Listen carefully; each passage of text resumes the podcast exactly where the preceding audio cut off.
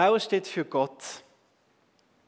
Und der Boden, die ganze Bodenfläche, das ist die Welt. Das, ist, das sind die Herzen der Menschen. Man könnte sagen, diese Ackerschollen, das ist Herz an Herz aneinandergereiht. Die ganze Fläche der Menschheit, Herz an Herz an Herz. Und diese Fläche wird jetzt von diesen Bauern besät. Es ist ein Gleichnis, wo man nicht einfach sagen kann, ja, es gibt jetzt vier Kategorien von Menschen, so wie wir das sehen in diesem Gleichnis. Ähm, ich würde sagen, das Ganze ist durchlässiger und der Ackerfeld ist nicht nur ein Bild davon, wie, wie die Welt funktioniert, sondern ist auch im Kleinen ein Spiegel unseres eigenen Herzens. Das heißt, in jedem von uns steckt etwas von diesem dornigen Boden, von diesem Wegboden, von diesem ähm, Boden unter Dornengestrüpp und auch etwas von dem guten Boden. Also jedes Herz ist das für sich und auch alle Menschen, die Herzen aller Menschen miteinander sind diese Fläche. Und hier hinein sät dieser gute Bauer jetzt diesen Samen. Er sät das Wort. Und das Wort, das er sät, das ist Jesus Christus. Jesus, das lebendige Wort, das vom Gott, vom Vater in die Welt hineingegeben wird, in die Welt gesendet, gesendet wird, damit es dort seine Kraft und seine Wirkung ähm, entfaltet. Und dieses Wort, Jesus gibt, äh, Gott gibt diesen, gibt diesen Jesus, gibt seinen Sohn allen Menschen und macht keine Unterschiede.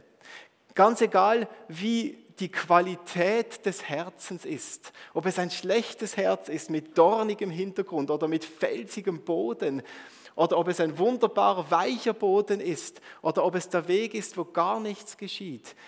Gott gibt diesen Sohn, gibt seinen Sohn für alle Menschen und er macht keine Unterschiede und er wählt nicht aus, wer ihm besser gefällt oder wer irgendwie besser aussieht. Er gibt sich freimütig und großzügig. Das ist die Gnade Gottes, die unserem Glauben zugrunde liegt und mit dem alles beginnt.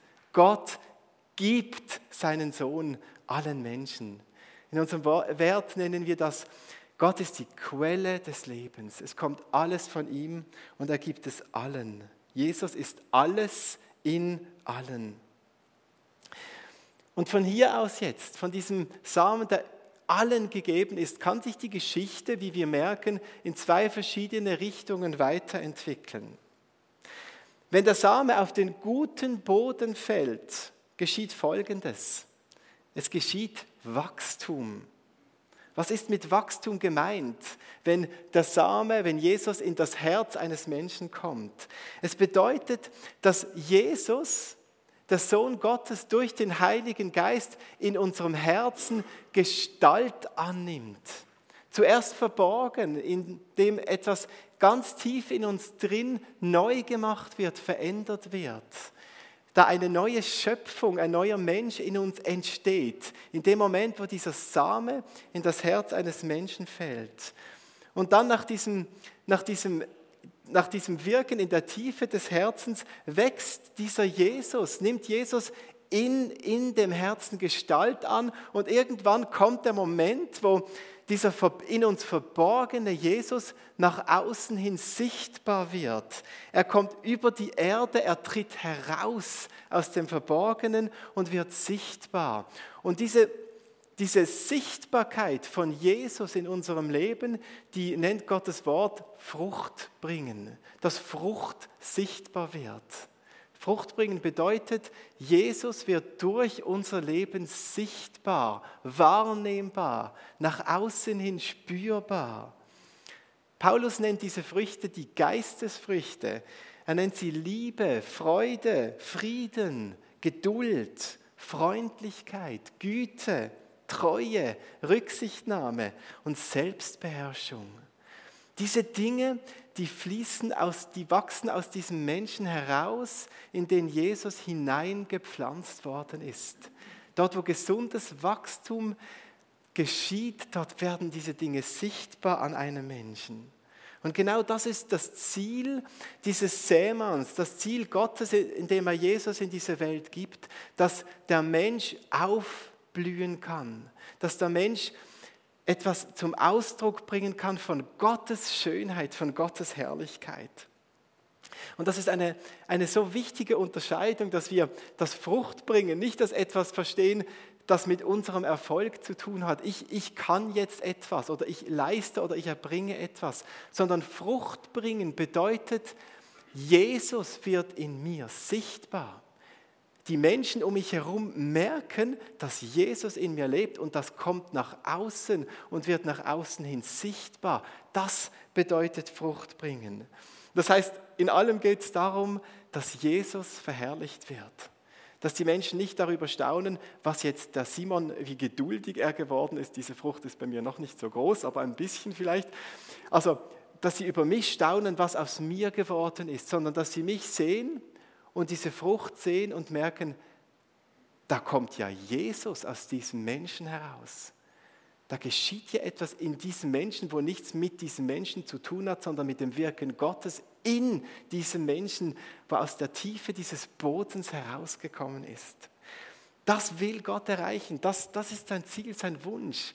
Seine, das ist auch die Vision unserer Gemeinde. Diejenigen, die unseren, unsere Vision kennen. Kirche, wo Menschen aufblühen. Das, das haben wir uns dick draufgeschrieben. Und das ist dieser Prozess.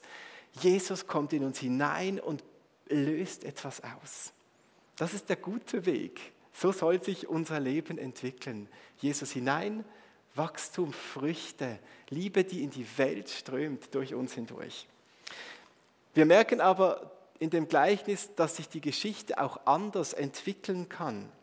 Wir merken, dass es die Möglichkeit gibt, dass der Same verkümmert, dass es also Faktoren gibt, Umstände, die das Wachstum hemmen oder sogar komplett verhindern.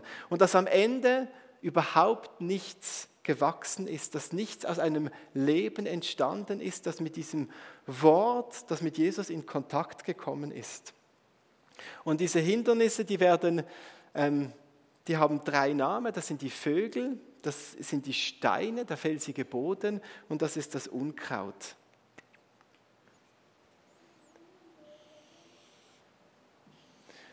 Wir haben diesen Weg.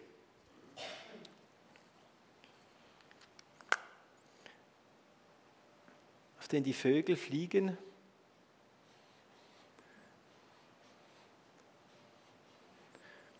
Und die Samen fortpicken. Wir haben den steinigen Boden.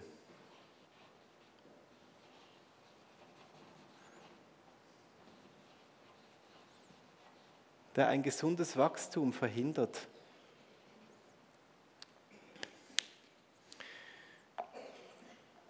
Und wir haben das Dornengestrüpp,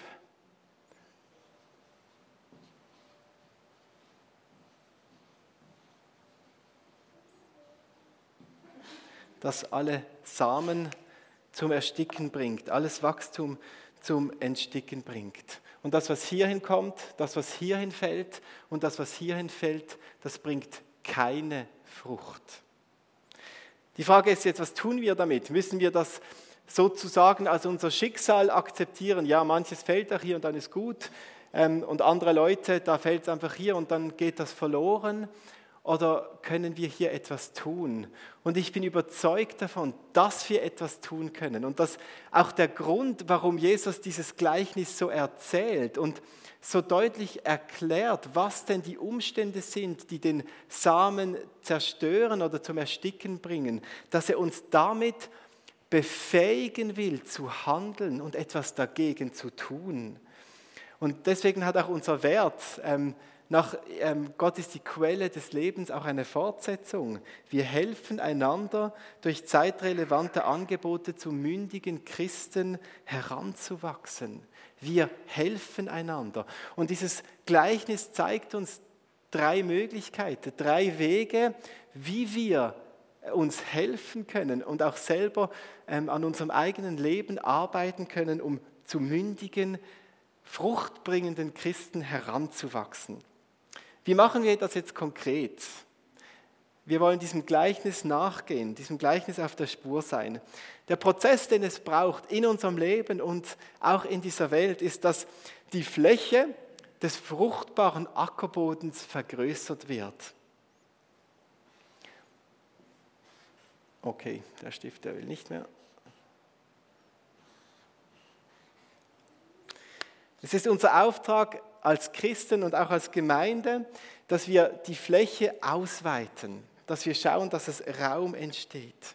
Und wenn wir diese, diese Richtung ansehen, nach, in diese Richtung wirken, in diese Richtung wirken und in diese Richtung wirken, merken wir, es gibt drei Aufgaben, drei konkrete Aufgaben, wie wir handeln können als Christen, um den guten Boden ähm, weiterzumachen, äh, Raum zu schaffen, damit Wachstum geschehen kann. Das erste ist, Vogelscheuchen aufzustellen. Das zweite ist es, die Steine auszugraben. Und die dritte Aufgabe ist es, Unkraut zu jäten.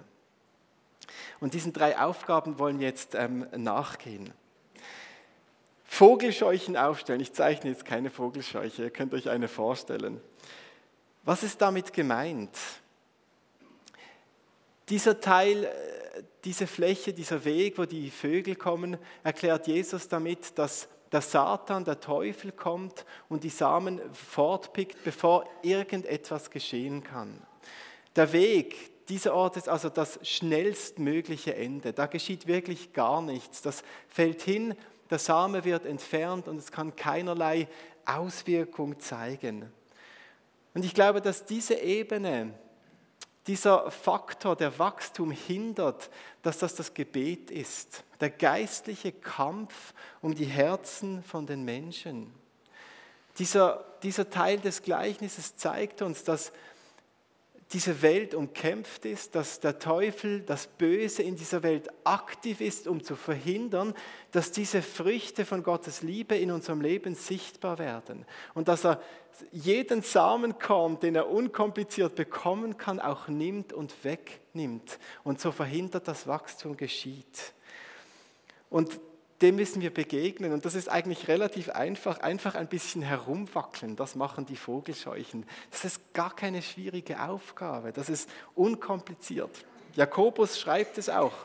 Und dem Teufel widersteht, dann wird er von euch ablassen und fliehen. Das passt doch zu diesen Vögeln. Widersteht, hinstehen. Also gut, eine Vogelscheuche, die wackelt ja nicht mal, die steht einfach da. Aber es ist, es ist dieses Bewusstsein, dass unsere Herzen umkämpft sind und dass dieser Kampf um unser Herzen von uns durch unsere Gebete auch gekämpft werden muss. Und ich sage, das ist einfach, weil Gebet einfach ist, aber gleichzeitig ist es unvorstellbar schwer, diesen Kampf zu kämpfen. Ich merke das an meinem persönlichen Leben, wie viel Kraft es kostet, mich hinzuknien und hinzusetzen und für meine Nachbarn zu beten, für die Menschen zu beten, die mir wichtig sind. Zeit zu finden, auch für meine Kinder zu beten, dass der Satan nicht kommen kann und dieses Gute, das wir in ihres Leben sehen, fortgenommen wird. Es ist nicht so einfach. Und dass es nicht so einfach ist, hat auch ganz viel damit zu tun mit der Welt, in der wir leben, mit dem Zeitgeist, der uns prägt, wo unvorstellbar materialistisch geprägt ist. Wir haben so Mühe damit, daran zu glauben, dass Gebet tatsächlich etwas bewirkt, etwas auslöst, eine entscheidende Komponente sein kann im Leben von einem Menschen. Und das, diese Geschichte zeigt uns so deutlich, es fängt gar nicht erst an, wenn wir nicht die Herzen vorbereiten im Gebet. Und das ist ein Prüfstein an uns. Arbeiten wir in diese Richtung? Beten wir dafür, dass, dass hier dieser Weg Schritt für Schritt abgegraben wird, dass, dass diese Vogelscheuche hier ist und diese, diese Samen behütet und bewahrt, dass sie Frucht bringen können. Und ich selber bin, ähm, merke, es ist schwierig, das Gebet. Und gleichzeitig bin ich auch enorm ermutigt, was am, am Geschehen ist. Wir treffen uns jede Woche hier am Dienstagmorgen um halb sieben als Gruppe der Gemeinde und beten miteinander für unser Dorf, für unsere Freunde, für diese Gemeinde und ringen damit, dass Gott, Gott das tut, was er tun möchte. Und halb sieben ist nicht so früh. Und kommt doch dazu. Nehmt euch Zeit, hier mit dazu zu kommen und für unser Dorf zu kämpfen und diesen geistlichen Kampf mitzugestalten. Ich merke auch, dass ich für mich eine, eine gute Lösung gefunden habe mit einem guten Freund von mir. Mit dem treffe ich mich jetzt seit seit Sommer all drei Wochen am, am Morgen früh, also um morgen früh, ja, so gut, für einige denken von euch, das ist spät, um 7 Uhr treffen wir uns. Und wir beten eine Stunde zu zweit miteinander für uns, für unsere Familien, für unsere Aufgabe. Und ich merke, das geschieht genau das. Da wird der Teufel zurückgewiesen und Dinge, die in meinem Leben am Geschehen sind, die, die kommen wieder ins Fließen. Da, da wird das Wachstum wieder möglich gemacht. Oder ähm, ich weiß nicht, ob ihr 24 Karat kennt, dafür möchte ich auch noch mal kurz Werbung machen. 24 Karat, das ist eine Gebets, ein Gebetsraum in Moosrhein, auch hier in Rien. Und sie bieten mehrere Gebetsstunden an jede Woche. Und ich gehe meistens am Dienstag um fünf dorthin eine Stunde. Und, und da ist Gott so dran in diesem Gebet. Und das löst in meinem Herzen so viel von dieser Wegarbeit aus, so viel wird fortgescheucht an Falschem und Schlechtem, dass ich merke, das macht mir Mut und das richtet mich anders aus.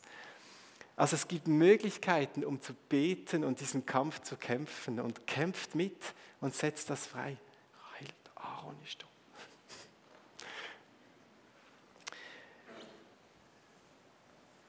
Die zweite die zweite Dimension, Steine ausgraben. Um was geht es hier und wie sieht diese Arbeit aus, Steine ausgraben? Um was geht es, was ist gemeint? Da geht es darum, flaches Christsein zu bekämpfen. Christsein, das keine Wurzeln hat, das nicht in die Tiefe geht. Was sind Wurzeln? Was ist mit Wurzeln gemeint? Wurzeln ist unser Zugang zur Quelle. Die Quelle ist Gott selber und die Wurzeln, das ist unsere Art, wie wir Beziehung pflegen mit dem himmlischen Vater, wie wir an ihn herankommen. Das alte Wort aus der Kirchengeschichte dafür, das sind die geistlichen Disziplinen, wie wir unser Christsein in der Tiefe und im Persönlichen gestalten. Ohne diese Wurzeln, ohne diese geistlichen Disziplinen, Gebet, Bibellesen, Fasten, Meditieren, Verzichten, Stillwerden vor Gott. All diese Dinge, die haben zur Folge, dass unser Christsein integriert ist in unserem Leben, dass unser Christsein tatsächlich gelebt wird und dass es ein unabhängiges Christsein ist von den Umständen, wo in der Tiefe verwurzelt ist. Und diese Wurzeln, die brauchen wir, sagt uns Jesus mit diesem Gleichnis, dass wir überleben in den Zeiten der Prüfung, so nennt es der Text dort, wo oben die Sonne scheint und von oben nichts mehr kommt, stirbt die Pflanze, wenn sie unten nicht verwurzelt ist, nicht Stärke zeigt im Untergrund. Und diese Steine, die verhindern, dass Wurzeln geschlagen werden können. Wir dürfen jetzt keinen falschen Rückschluss ziehen und sagen, ja, wir müssen an diesen Wurzeln arbeiten. Ich sage euch, die Wurzeln, die wachsen von alleine. Wenn Jesus in uns lebt, dann schlägt das aus, nach oben und nach unten. Das geschieht mit uns. Und wenn wir jetzt das Gefühl haben, ja, wir müssen mehr beten, wir müssen mehr Bibel lesen, wir müssen mehr, dann versuchen wir an den Wurzeln zu ziehen und so ein Wachstum hinzubringen. Das sagt uns dieses Gleichnis nicht. Es will es nicht zu leistungsorientierten Christen machen, die das aus sich selber herausmachen. Die Botschaft ist, das geschieht aus uns selber, weil Jesus in uns lebt. Aber es wird ein Punkt kommen in unser Leben, wo diese Wurzeln anstoßen an etwas, das außerhalb von uns selber ist. Und das ist jetzt die Frage, was ist dieser felsige Boden? Was sind diese Felsbrocken, die verhindern, dass die Wurzeln in die Tiefe greifen können? Das ist, was im Weg steht. Vielleicht mit der Frage formuliert, was ist da nicht alles in mir vergraben? In meiner Geschichte, in meiner Vergangenheit? Was steckt da drin an seelischen und geistlichen Brocken, die etwas verhindern? Ich glaube, dass es hier bei diesen Brocken um, im, im allertiefsten darum geht, um unser Gottesbild. Einer dieser größten Brocken ist unser Zweifel an Gottes Liebe. Der Zweifel, dass dieser Gott wirklich da ist und uns tatsächlich liebt. Und zusammenhängend mit diesem Zweifel auch der Zweifel an unserem eigenen Wert, an dem Wert meines Lebens oder auch am Wert des anderen. Weil wenn da kein Gott ist, der liebt, dann hat auch mein Leben keinen Wert und dann hat auch das Leben der anderen keinen Wert. Und das ist genau das, dann, dann schlagen wir an mit unserem Wachstum. Warum? Weil uns die Motivation fehlt, weil uns der Wunsch fehlt, weiterzukommen und in dieser Tiefe die Beziehung mit Jesus zu bauen. Ich war gestern an einem Vortrag von meinem Vater. Mein Vater hat in der Stadtmission Lörrach gestern Nachmittag von seiner Geschichte mit seinem Vater geschrieben, ähm, erzählt. Mein Vater war ein Nazi, war der Titel dieses Vortrages. Und er hat von der nationalsozialistischen Vergangenheit und Prägung von seinem Vater erzählt und auch davon, wie, wie dies, diese Geschichte von seinem Vater ihn geprägt hat und auch in, in vielem ne-, negativ Einfluss genommen hat auf ihn.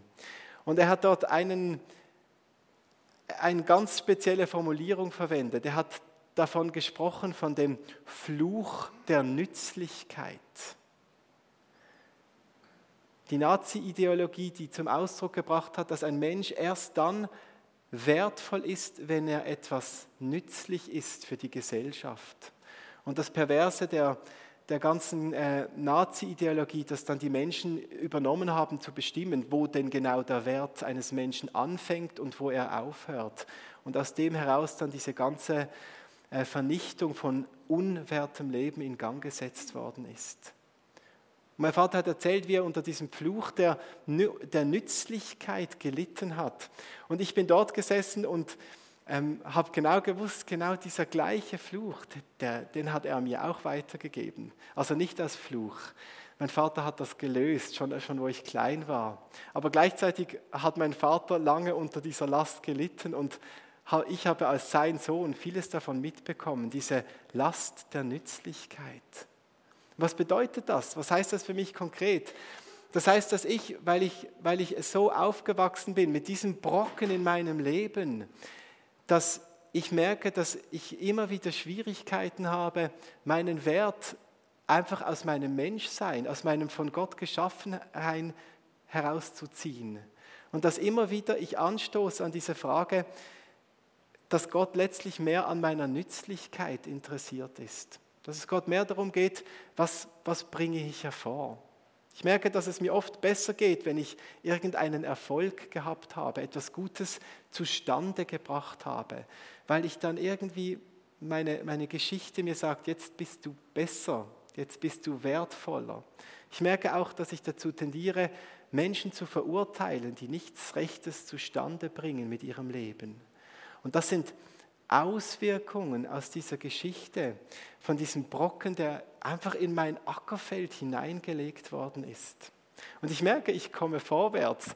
Ich, ich, ich nehme immer wieder ein Stück raus und merke, da werde ich freier und verstehe wieder ein bisschen besser, dass Jesus, dass Gott mich bedingungslos liebt und dass er nicht meine Leistung für ihn liebt oder was mein Leben hervorbringt, sondern dass er mich liebt und sich freut, wenn etwas aus meinem Leben entsteht, aber als Frucht, wo eigentlich Jesus ist und nicht ich. Aber gleichzeitig merke ich, dass dieser Fels groß ist. Und der ist da in dieses Ackerfeld meines Lebens geschmissen worden als Teil meiner Geschichte und ist zerbröselt in tausend Stücke. Und jetzt ist dieses Ackerfeld voll von diesen Stücken. Und immer wieder stoße ich drauf und merke, da ist noch ein Felsbrocken, der, der Wachstum hindert und stört. Und ich muss ausräumen, Brocken für Brocken, Auswirkung von Auswirkung von meiner Geschichte. Und jeder von uns hat diese Geschichte und hat diese Brocken in diesem Leben, die, die ihn zweifeln, die sie zweifeln lassen am eigenen Wert, an der eigenen Bedeutung. Geschichten, die von den eigenen Eltern, Großeltern, durch die Umstände mitgegeben wurden und wo irgendwie dazu führen, dass wir anstehen und an einen Punkt kommen, wo wir merken, da komme ich nicht weiter, da verstehe ich Gott nicht, da kann ich nicht mehr glauben, dass dieser Gott mich tatsächlich liebt. Und jetzt sind wir ausgefordert, diese Brocken zu entfernen. Und das ist ein Prozess des Herzens, ein seelsorgerlicher Prozess, der Arbeit am Herzen braucht. Und dazu sind wir hier aufgefordert. Und wenn wir es tun, werden wir merken, dass plötzlich wieder Raum entsteht, um Wurzeln zu schlagen. um in die Tiefe zu kommen, um im Glauben tragfähiger zu werden. Und die, der dritte Auftrag, der dritte wachstumshemmende Faktor, wie ich das so nennen möchte, neben dem Weg, den Vögeln und den Felsbrocken, das ist dieses Unkraut. Ähm, das, da ist von Dornen die Rede. Dornen, die kennen wir heutzutage meistens von den Rosen. Und das ist ja eigentlich etwas Wunderschönes. Und wenn wir diesen Text lesen und beschreiben, was denn eigentlich das Problem ist, also diese Dornen, was das eigentlich ist, dann denken wir auch, Jesus beschreibt hier da wunderschöne Sachen. Also er redet, also Sorge nicht, aber dann spricht er von Reichtum und von Freuden der Welt. Freuden der Welt. Also wer von euch findet Reichtum blöd? Also ich hätte schon noch gerne ein bisschen mehr Geld. Das ist jetzt nicht so, dass ich das per se einfach schlecht oder schlimm finde. Und Jesus sagt, diese Dinge, die können zu etwas werden, was Wachstum verhindert. Und ich glaube, dieses Unkraut, Freuden der Welt, Sorgen, Reichtum, das ist die Krankheit unserer Zeit. Also Jesus hat wahrscheinlich nicht geahnt, wie aktuell das ist im Jahr 2017. Natürlich hat er es geahnt. Aber es ist noch viel aktueller jetzt wie damals. Wir leben in einer Welt, da geht es nur um Versicherung, nur um Absicherung, um Garantien, um diese Sorgen irgendwie ähm, mit damit umzugehen. Also diese Sorgen, die stürmen um auf uns ein von tausend Seiten. Wir haben so viel Reichtum, so viel Überfluss. Wir leben mit so viel Freuden, so vielen Möglichkeiten. Ähm, wir feiern so viel Feste. Ich, Im letzten Sommer sind da mit den ganzen Schulabschlussfesten, wir haben ja vier Kinder und alle wollen irgendwelche Abschlussfeste feiern mit ihren allen möglichen Orten. Und wir waren so dankbar, als es mal einfach geregnet hat und dieses Grillfest abgesagt wurde. Es ist so eine Erlösung, wir konnten einfach zu Hause bleiben. Und das ist ein, ein symptomatischer Ausdruck an diesem Überfluss, dass, dass unser Leben, also die Dornen im Vergleich zu den Steinen, die, die Steine, das ist das, was im Verborgenen in unserem Leben passiert, unter der Erde. Die Dornen, das ist das Sichtbare, das offensichtliche Leben. Und das sieht man offensichtlich bei jedem von uns, dass das einfach überwuchert wird in einem Tempo, wo wir nicht nachkommen. Diese Freuden und diese Schönheiten unseres reichen westlichen Lebens irgendwie managen zu können. Es wuchert in einem gewaltigen Tempo. Und das verhindert Wachstum. Das verhindert, dass in unserem Herzen etwas entstehen kann. Deswegen Unkraut jäten dringend nötig. Was heißt Unkraut jäten? Das ist auch eine ganz banale Arbeit, eigentlich total simpel. Da nimmt man die Schere und dann schneidet man Pflanze für Pflanze für Pflanze ab. Also am besten nimmt man so eine, wie heißen diese, Hark, Haken, gell? Genau, also man muss die Wurzeln auch mitnehmen, nicht nur abschneiden. Ich bin gar korrigiert worden von meiner Gärtnerin. Also, aber es ist eine Arbeit Pflanze für Pflanze und jedes Blatt und jeder Stängel, die entfernt wird, schafft etwas Luft. Und in dieser Luft kann dieses Leben, das in uns angelegt ist, das uns durch Jesus gegeben ist, wieder, wieder wachsen. Also wir müssen jäten. Und jäten bedeutet Luxus loslassen, verzichten, reduzieren an dem, was wir haben, weniger konsumieren, weniger haben loslassen. Das ist ganz einfach, ganz simpel. Hier eine halbe Stunde weniger, hier ein Gespräch fünf Minuten kürzen, hier eine Süßigkeit weniger konsumieren, hier eine Tasse Kaffee weniger, hier 100 äh, Franken weniger. Das ist banale Alltagsarbeit, aber sie ist so wichtig. Und umso mehr wir da dran sind, umso mehr Luft entsteht und schafft Raum. Wir haben noch, ich habe ja von sieben Werten gesprochen. Ein anderer Wert unserer Gemeinde heißt Großzügigkeit. Das ist übrigens eine gute Antwort darauf. Also wenn wir die Großzügigkeit leben, wenn wir unser Geld und unsere Zeit und unsere Kraft verschenken, dann entsteht Raum und Luft. Also denkt mal darüber nach, vielleicht ist da etwas dran für euch. Ich möchte euch auch noch etwas ganz Konkretes ans Herz legen für diese Zeit. Ähm, ist zurzeit aktuell Gebets- und Fastenzeit, 40 Tage Gebet und Fasten, hat am 1. März begonnen und geht bis Ostern. Und das ähm, sind 40 kurze Impulse für 40 Tage, um die Zeit auf Ostern sich vorzubereiten. Nehmt euch so ein, wir haben hier hinten viele von diesen Heften, nehmt euch so eins mit, überlegt euch, wo kann ich, wo kann ich reduzieren, was kann ich fasten, was kann ich mal für eine Weile oder sogar für immer loslassen und mir so in meinem Leben Raum schaffen. Und wenn wir all das tun, beständig, wenn wir die Vogelscheiche aufstellen und mit unseren Flügeln, also mit unseren Dingern wackeln, wenn wir diese Brocken entfernen und wenn wir diese Dornen, dieses Unkraut jäten, dann, dann wird diese Fläche des guten Bodens größer.